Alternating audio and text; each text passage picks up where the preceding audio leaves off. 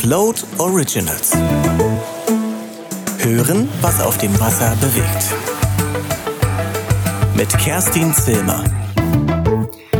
Hi there. This is Float Originals, the podcast of Float magazine. My name is Kerstin Zilmer. I'm reporting from Berlin. Welcome to this international episode in English, where I will be talking about the new finishing Vendée Globe 2020 with Andi Robertson, sailing journalist and presenter of the Vendée Globe magazine in English, and Dee Caffari, the six-time circumnavigator and finisher of the Vendée Globe 2008. Hallo, liebe Float Originals Hörerinnen und Hörer, herzlich willkommen zu dieser internationalen Folge der Float Originals und deshalb heute auf Englisch. Ich begrüße Andy Robertson, allen bekannt als der englische Moderator des täglich erscheinenden Vendée Globe Magazins und Deke Ferry, die sechsfache Weltumseglerin, die selbst 2008 an der Vendée Globe teilgenommen hat und für Float das Rennen um die Welt begleitete. Hi Andy, how are you? Well, a very warm welcome to our uh, last Vendée Globe live. In fact, it's a podcast for Float in Germany, and I'm connecting today with Deke Ferry. It's the evening just before the arrival of the last competitor in this Vendée Globe, Ari Huusela. So thanks for joining us. So Andi, you're a sailing journalist for many years now, and you started in print, but you've pretty much become the face of the Vendée Globe for the international audience. Every day, millions of people have tuned into your show and cheered the sailors along, following the stories that you brought to life. Does it feel like this end, coming to the end of the race, is a, is difficult for you now? Well, for sure. I think it's it's difficult for me, but I think it's difficult for everyone. You know, we're still having many many emails every day asking for all kinds of uh, little pieces of information. You know, and I think it's just leaving a, such a void in people's lives. And of course, it's going to do the same for for myself. You know, it's uh, but it has been a long old a long old job. You know, 115 days. I did uh, 12 or 15 days before the start well, for sure, you've pretty much invested more time than everybody else has sailing around the world. you, you pretty much, it feels to us that you're single-handedly being the international face of the Vendée Globe. Can you just give us a bit of insight? I mean, obviously there's a team. How is the media of the Vendée Globe organized? Give us a bit of an insight into the background. Well, certainly in terms of the TV, I, I, I'm pretty much on my own a lot of the time in that I, I, um, organize all of the show each day. So I organize the guests. I look at the videos that come in from the boats uh, generally, and I then go to an editor and ask um, for either subtitles for the French pieces or for them to be edited down to to uh, different uh, different durations so they fit the show. But in general, then I go to the the production people and say, right, this is what we're doing, and this is the way it's going to run. But you know, the, there's a huge disparity in terms of the resources and the international side and the French side. On the French side, they have a team of editors. They have a producer who's just producing the French show.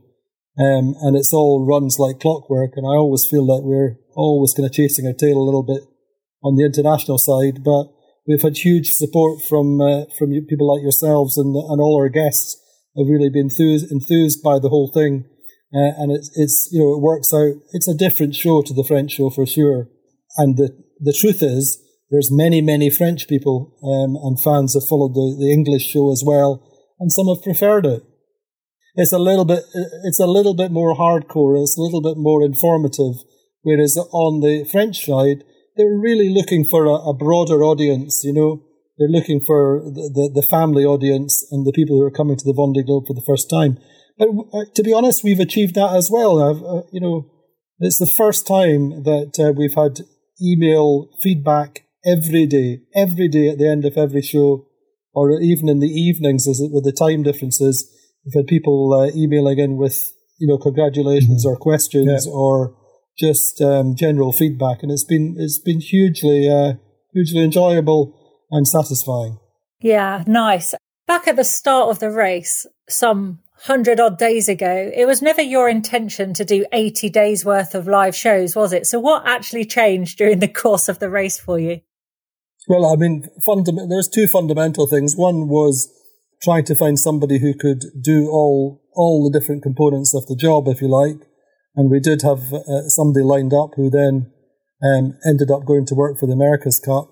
Um, and also, but primarily just the travel restrictions just became increasingly tight. Uh, and it was impossible for people, someone, an individual to come over uh, from England um, and work for, for a week at a time without having to do quarantine before and after. And uh, so that was the primary thing.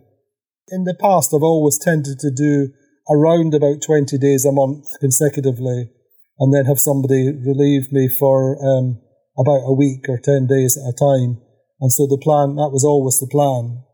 And even coming into January, uh, I was really kind of just thinking, right, we'll see how it goes. As you know, we had Ryan Breymaier who came in and, and sat in for a week in early December. And there was the option to have him, him come up in January. But really it was just a case of once you're on a roll, the most difficult part of the job being honest, was was getting up in the morning and getting that first story done. And then once you're doing it, it's like doing the race. You know, you're just you just keep going and keep going and, and keep on it. Well, you're so knowledgeable on the race now, Andi. You could actually do your own Vendée Globe. Surely there isn't much you don't know about it. Were you aware? I think I've forgotten more than I've than I remember just now, but it's you know, I, have done, I, I, did the end of the 2005 race, and then ever, ever since then, I've done each of the races at least for, for some part of it. I know for any aspiring sailor that wants to do future Vendée Globe races, you are a font of knowledge of what happens, what the sailors go through. You're well worth tapping into as a resource. Mm-hmm. Were you aware during this edition, I think more so than any other, of the growth that the international coverage was getting? Do you know what, Dee? To be honest, I, I'd never really looked at it. I say the only real feedback I have was was the, the people who took the time to find either the contact um, email address for the for the website or my own personal email, and I could tell there was there was a growth there for sure. But I just didn't. I never wanted to to put myself off thinking there's you know X thousand people out there listening. It was just you you like to just communicate with the skippers and the guests and, and keep it kind of a kind of intimate feel, if you like, and not uh, not be too concerned about who was out there listening. You know. Yeah, I mean, we had what were there nine nationalities in this race, so we definitely broadened the spectrum of interest. But I think you know you take a lot of credit for that. But I have to say, in previous editions, we've never had so many French skippers speaking English. I mean, what was the magic powder that you gave them to get them to talk to you? to be honest, I think keeping it simple, keeping the questions simple, and not trying to be too clever. Uh, um, but we were very fortunate with the likes of Damien Seguin, who is an international sailor first and foremost. You know, he's done Paralympic sailing and um, international regattas for for 20 years, and so he's used to traveling and he's used to speaking English, and he was very happy to to do that. Um, and others out there, you know, who, who increased like Clarisse Crémer, um, and Kevin Escoffier. Both of them, for example, went to college or university in the States, and so their English is perfect. So they they were great. But I mean, Armel Tripon, who knew that he spoke good English? Um, I don't think he particularly enjoyed it. I think he he, he was uh, he was happy to do it, but it wasn't something that he, uh, he he really looked forward to every day. I don't think. Yeah, I, I can. It is hard, as somebody that's been on the receiving end, it's hard to do. Yeah, yeah. I mean, it, it, you know, correspondingly, we had Pip doing quite a few uh, French vacations, uh, and uh, you know, you empathise with her. You see how how hard it is. Her French is fine, but uh, she, you know, you add into the mix, you add the the fact that the skippers are tired, um, stressed, and then having to speak a different language, then you, you suddenly realise that it's not uh, not so easy for the French skippers either. Indeed. And and you speak to the sailors every day, obviously not everybody every day, but it does allow you to build up a very special relationship with them. Totally. And I remember in 2008 speaking to you, I used to dread the vacations. I didn't know if I was going to be in French or English. And it's always that delay in satellite comms and it made it really hard. And I didn't really know you. So I didn't react that well. Did it surprise you this year? Did you have any relationships that evolved with the skippers of people you didn't know? I don't. Do you know what? Do I don't remember that at all about you. To be honest, I remember us having a good relationship latterly and having quite a few laughs. And I think the key thing for me about the whole job is being the conduit. You're only there to listen to what the skippers have to say.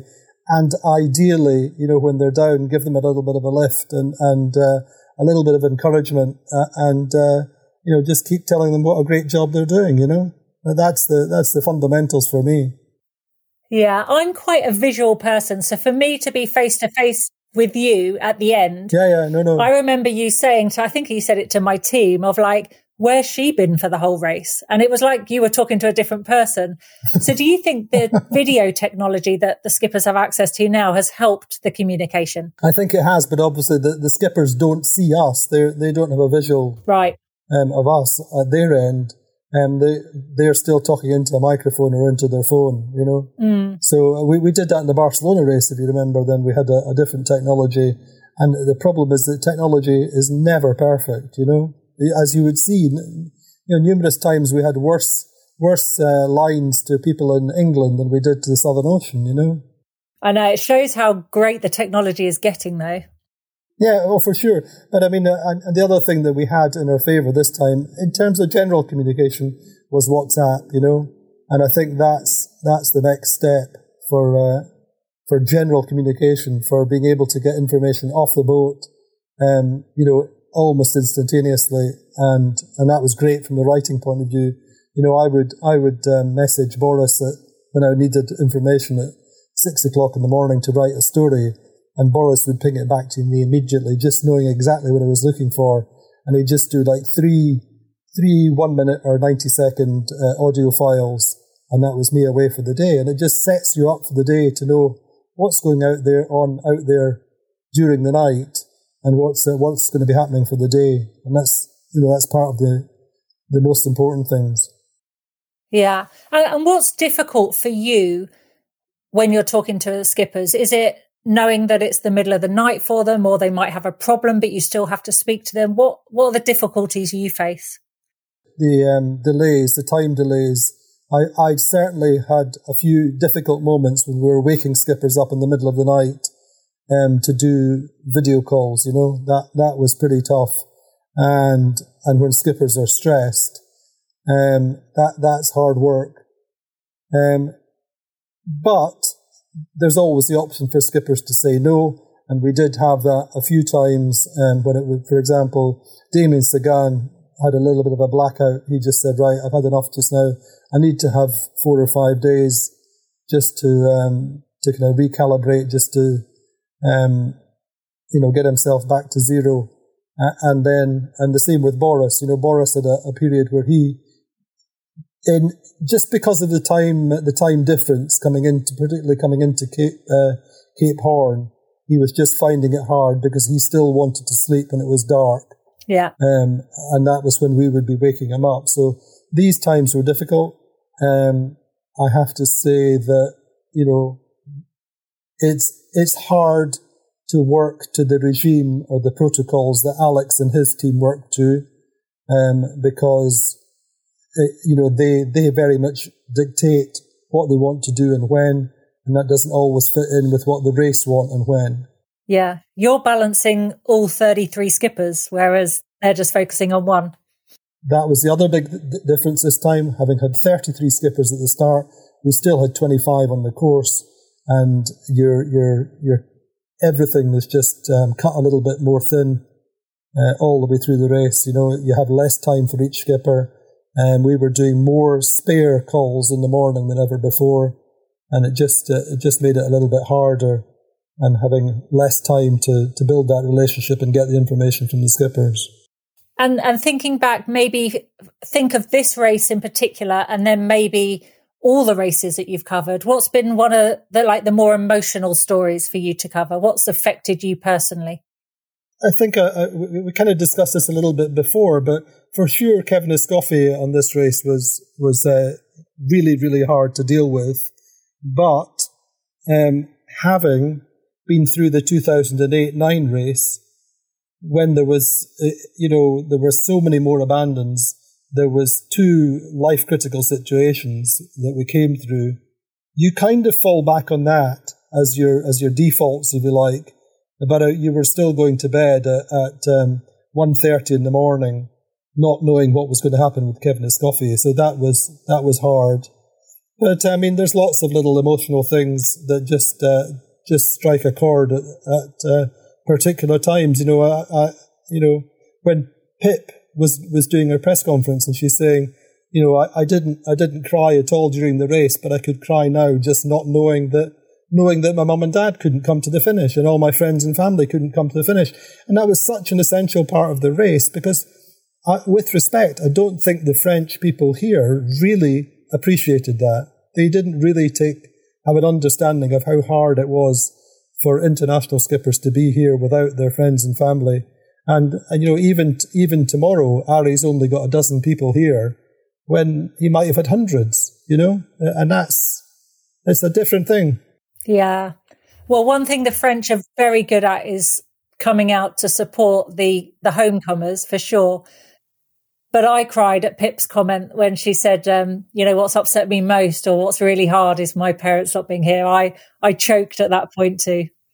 Yeah, well, yeah, me too, me too. And it was just it was one of the the moments where you just thought, okay, we nobody's really thought of that. I I know that it was hard for her at the start, but it was hard for everyone.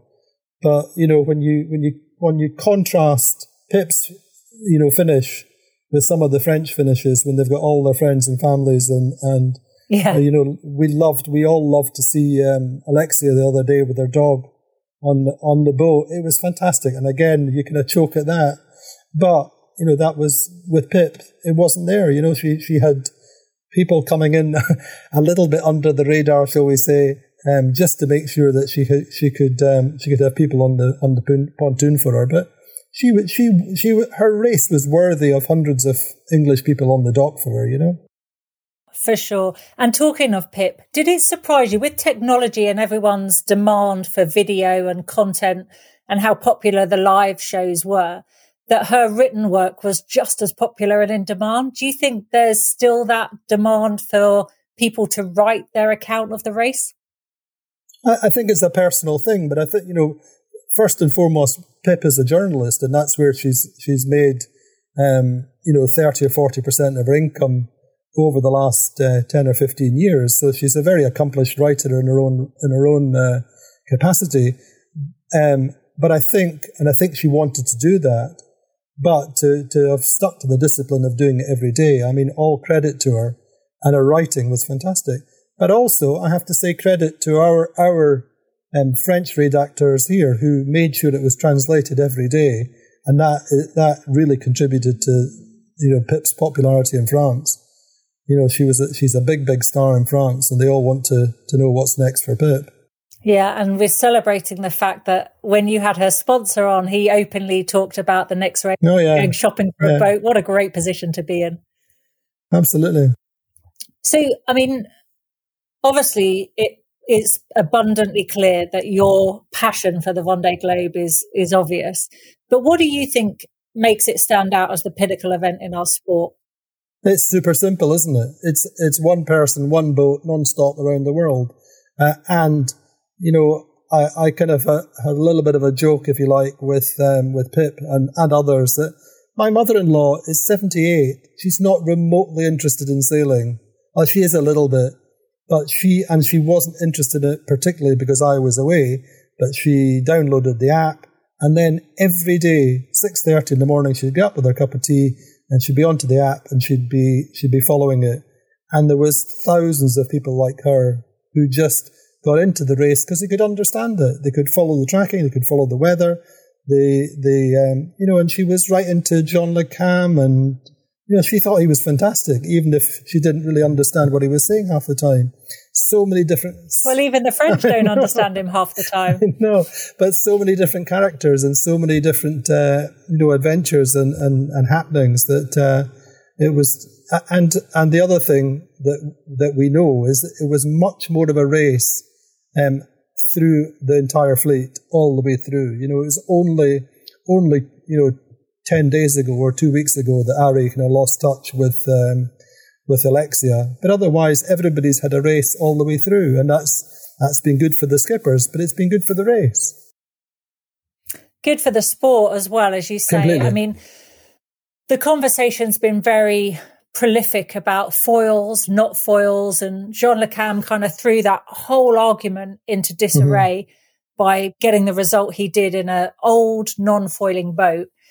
You've been interacting with the boat captains and the engineers, the designers. Where do you sit on this discussion and what do you see the future of the race being? I think that this was an exceptional race, uh, as we all know, because of the the different transition zones, the stopping and the starting, and, and particularly the um, the the big um, park up, if you like, in the in the uh, Pacific, which let all the boats really compress again. I think under normal circumstances, you would you would have had the newer generation foilers out in front, and we wouldn't be having this discussion. But I think there will always be a place for the non-foiling boats as uh, uh, uh, you know, as a group of boats that will always have a good race, and there will always be a focus on them as well. You know, I don't think we're ever going to see just uh, just foiling boats in this race because it's it's not in the nature of the race itself. As you say, it's everybody. There's so many individual stories within the bigger race itself. Yeah. Um, but when we're looking at the foiling boats, so many of them were basically sailing incapacitated, so they never yeah, found the conditions yeah. to fulfill their potential or they were restricted by having damage. So do we think that the the kind of halfway house is the better place to be in you know just your opinion having indulged in it so completely recently i think i think that you'll see in the next race that the it, it will be the same that the the generation of boats that have done most racing and the and the most sailing and have been most optimized will still be in the top five or top six, and possibly, you know, still that generation of boats on the podium. So the, the newest boats in this race will, will for sure be among the, the top contenders next time round, assuming they've, they've done most of the Globe Series. So I, I see this winter's been so inspirational having such a great race to follow that I'm hoping it's inspired lots of future generations of people that want to do the Vendée Globe, not necessarily French, but, you know, international audience. What would your, I mean, I know what I want to t- hope the younger generation take away from this race. And I don't want to put words in your mouth. So I'll be really keen to know what you would hope they would take from this race, like how they get into it and stuff. I think, I think the, you know, my advice constantly is is about being realistic, and I think Pip is a, a great object lesson there in doing the race at a level and concentrating on pushing your known limits, if you like, um, but not not setting your your uh, your goals too high. You know, we have so many young or, or not so young, good level but not top level sailors who are saying, I want to do the Vendée Globe. I need a foiling boat, and and uh, you know my aspirations are to be in the top five, top ten. It's it's it's so much about building a program around the sailor's ability and then commu- communicating it really as best as as they possibly can, and having some kind of USP. You know, having something that's unique that uh, that people can get get uh, a hold of and follow. Yeah, I mean, we're on the same page there. I, my takeaway from it, or that I want to portray to people, is as you say, you get lots of young Figaro sailors or young sailors of like, yeah, I want a new generation boat and I want to go out there and win. But here you go, Pip invested everything to make it happen. And what she's done is engaged a sponsor that now gives her an opportunity to go again in a much more competitive boat. So, yeah, you know, it's allowing them to realize they could do it for a smaller budget with the potential for a much longer game rather than a one hit wonder. That's right. But I think the, the, the key thing or the key question for me, and, and I'm sure for yourself, is it's the second race that's difficult. It's like the, the, the second album after you've had a hit, uh, uh, you know, if you're, if you're a band. Um, it's knowing how to portray yourself in the second race, what your targets are, what, what boat you're, you're going for. And, and you see um, it's all about managing the expectations and being able to deliver the program all the way through. And you, you see that with the likes of uh, Alan Alan Roura in particular stands out, where he's had a good budget, um, but he he just hadn't done the races um, and hadn't done the training that that um, some of the other guys at the front of the fleet had. And so he went out and he really struggled to start with because he was so far behind his expectations. Yeah. Stéphane Le Diraison, a little bit the same. Um, and it's really, you really have to be able to put the whole program together and have some realistic idea when you start on the start line where you could be and should be finishing, you know, and not, not, you know, shooting for the moon. Yeah, I mean, it's all good having aspirations, but you've got to have the delivery that backs it up. What I loved with Alan Roura's race was the fact that Pip was in his old boat ahead of him for a large portion of it. No, completely, yeah, yeah. But I mean, that's that's uh, that's not good for his morale. It's good for Pips, but not for him. Yeah. I think that really hurt him. Understandable. And as you say, Sam Davies is another case in point. Race two, the disaster. Race three. Yeah. Was a different story. She actually went from, okay, the race is over. I've got a much bigger mission in my hands now. And to get back out there to do the whole South ahead of you is, is a big decision. But she came in having saved 102 children's lives. hmm I mean, it's it is fantastic. It is fantastic to see, but you also kind of question how close it is to the, you know, the fundamental of the Vendée Globe is is non-stop, uh, and where that charitable aspect not there, then you do kind of think, well, uh, you know, because it, because beyond that, you then start to encourage people to to carry on, and, and that's what will happen. And I, and I, is it good for the race? I, I I'm just I'm kind of a little bit on the fence on that one. Yeah, I think if we look at Isabel and Sam, Isabel had a transatlantic to get her boat home. And so her Yeah, metaphorical finishing, completing the circle was important to her and she needed to get the boat home. completely. But as you say, Sam was in Cape Town. She had the whole South ahead of her, but the drive was the charitable arm of saving children's lives. Yeah, yeah, no, definitely, definitely. A discussion I, I think that could go round in circles and on and on, I think. Absolutely. So anticipating four years time, Andi Robertson's not on the start line for the Vendée Globe, but he's there for the international media, single-handedly making it all happen. Do we think it's going I'm to be not sure. bigger and better? Do you think the race has got the potential to keep growing at the rate it does? I think in terms of the audience, I think it's almost unlimited, but it's it, it has there there has to be certain aspects which improve for next time in terms of the the resources that are are um, placed in the international um, media for sure. You know, it's been it's been too hard in a lot of respects, um, and it deserves better. You know, and I think, but I understand and I respect why that is. You know, you, you and and perhaps a wider audience lose sight of the fact that it's a race which is owned by a region of France, and and so much of the return is about the political uh, capital for the for that region. You know, it's about um, the the region status within France. It's about um, the region's investment or, or um, government investment within France, and it's about the region's profile in France. And so many of the sponsors are French. The, the international aspect is not critical to the Vendée Globe, you know, and you have to understand that.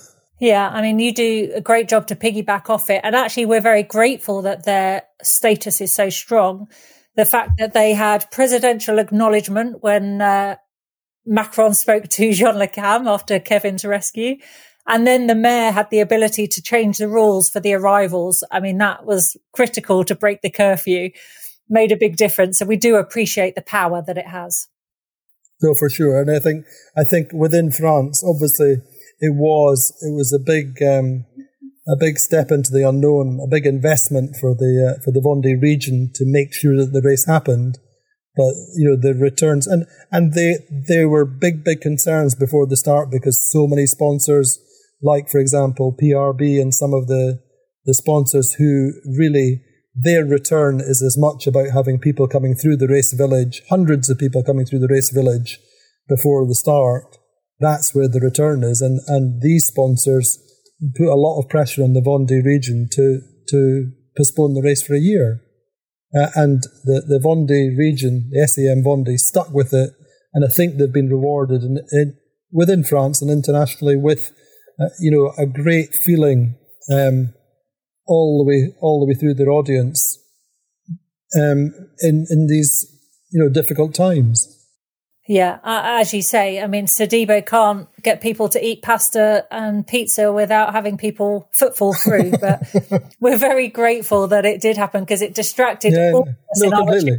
Yeah, but that's that, you know that's the same in France and and and around the world for sure. You know, it's it, you you you remember yourself. You see these um, the messages to the skippers as they go out the channel, and it's all about you know help us dream, let us dream, share the dream, and that's what the Vendée Globe's about to the to the audience. You know, that's what the skippers are are out there doing, and I think that uh, that message was heightened so much more this time. For sure. Now you have metaphorically gone around the world in your 120 odd days of commitment to this race. So I don't need to ask what's next, as in I imagine it would be reuniting with your wife and your dogs and maybe sleeping. No, I to be honest, I, I've caught up on the sleep in the last uh, the last ten days or so, and it's fine. But certainly going back and and uh, going back to my family, we're moving house about three days after I get home, so that's um, that's a biggie. Oh, so Nina, I have a jobs list ready for you then. Absolutely, yeah. Um, but the world's waking up. Restrictions seem to be lifting. Have you got plans for races and um, work that you're going to be doing? Um, well, I, I, ideally, I'll be back in France for the La Solitaire again. I've done eight solitaires back to back. Um, I, I'm I'm hoping to work in the Transat Jacques Vabre, but it's nothing's a given there. It's a whole new regime there. Um, and uh, I normally work in the TP52 circuit, but we've just um, postponed the first uh, three regattas of the year. Um, so that that means that circuit won't restart until uh, until July or August. So it's there's a lot of things still up in the air, and I think um, you know it's still going to be very difficult this year, and, and you know the rest will be fine. Um, I'll be quite happy to to have a few months off now. I can imagine, but it's good for us as an audience to know where we can hear your dulcet tones giving us the information we need. I mean, I think I think you know we were talking about it today. I think there is a need to to carry on with some kind of lives through, you know, do a, a, Vendée live once a month and just on Zoom or whatever, just to keep the audience informed. Because there's plenty of things happening, uh, and you know, one of the keys, as you'll you'll appreciate, is that there's very definitely a message that you, if you want to be competitive in the next race, you have to get started as soon as possible and, you know, we know this program's up and running for, for the next uh, edition already. And Skipper's carrying on with the same programs. And so there's always news, there's always things happening in the Vendée world. And I think we need to be more uh, attuned to, to doing, um, you know, these kind of Vendée live shows in, in the interim period. Well, that's great news because I know the next few weeks is all about boat shuffling. People purchase different boats, people get new boats, people yeah. exchange boats. Yeah. And it'd just be great to follow that process to know who's getting what and when. Yeah, no, for sure. But uh, all these talking about boat shopping, we want to know where they're going. Uh-huh, exactly. Well, it would be interesting to see who's on the dock. Or I know for sure that Pip's coming back in a few days to uh, to France, and there's boat shopping, and there's a few others and there's a few going after the same boats. so yeah, it's. Uh, I think uh, I think I think the inv- any investment in an IMOCA sixty, a, a, a, um, you know, a good performing IMOCA sixty, I think is a good investment just now. And I'm sure you know you'll see that with with um, you know Armel Tripon's boat, the boat he sailed. You know that will that will not have lost any value at all. I think that's been a good investment, and they're building another another boat for stock which just gives you an indication of of uh, the, what the market's going to be like, which is incredible considering you know where we're supposed to be in uh, in terms of the uh, the world economy. For sure. I mean, economics aside, I think L'Occitane en Provence was the first confirmed sale to Louis Burton. So that's right. I think, you know, that suddenly sparked everyone's realization that you need to be pretty quick. I know Charlie Enright, who's looking at the IMOCAs from the Volvo Ocean or the Ocean Race perspective is getting his boat launched, his new boat launched in July. He'll have both boats racing during the summer, but ultimately he's going to want to sell his old boat, which was the former Hugo Boss that finished on the podium. Yeah. It wasn't allowed to take part in this race regardless. So I think that would be an interesting purchase for somebody as well. Yeah, for sure. I mean, I think there's a few around and it, it, it's, it's a kind of musical chairs in a way I think we'll, we'll wait and see. Um, you know, I think, for example, we're waiting to see what happens with Alex and his boat. And if Alex goes for a new boat or changes, for example, then Charal will change, and it's it's um it's interesting. Yeah, so there's lots of content for the show, and we're delighted at that scoop that you've given Float Magazine here.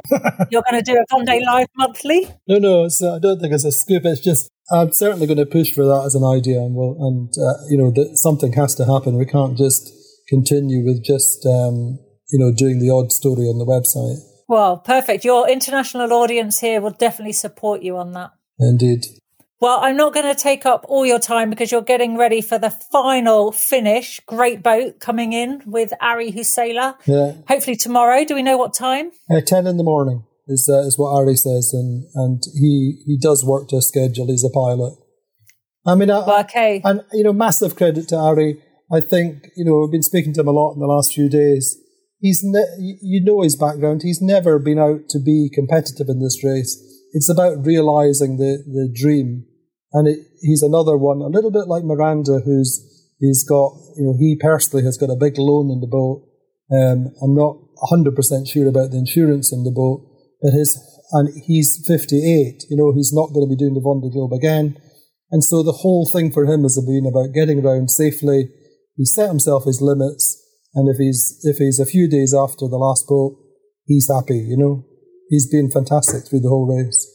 Yeah, no, we're cheer big time. And it, it really does kind of put the, the final curtain down on what's been an absolutely fabulous race. But actually, I think the, the hats off go to you creating a, an international, well, material for an international audience to enjoy and really indulge in. So thank you, Andi. Thank you for your time today. It's been great to put you on the receiving end of the questions for a change. No, it's wonderful and allow people just a little chance to know what the man is behind the questions. Thank you, Dee.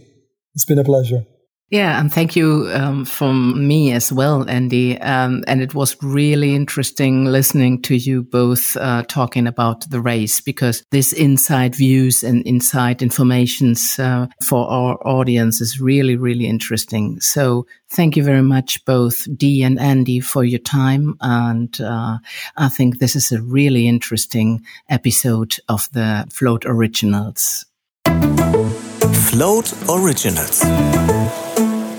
Hören, was auf dem Wasser bewegt.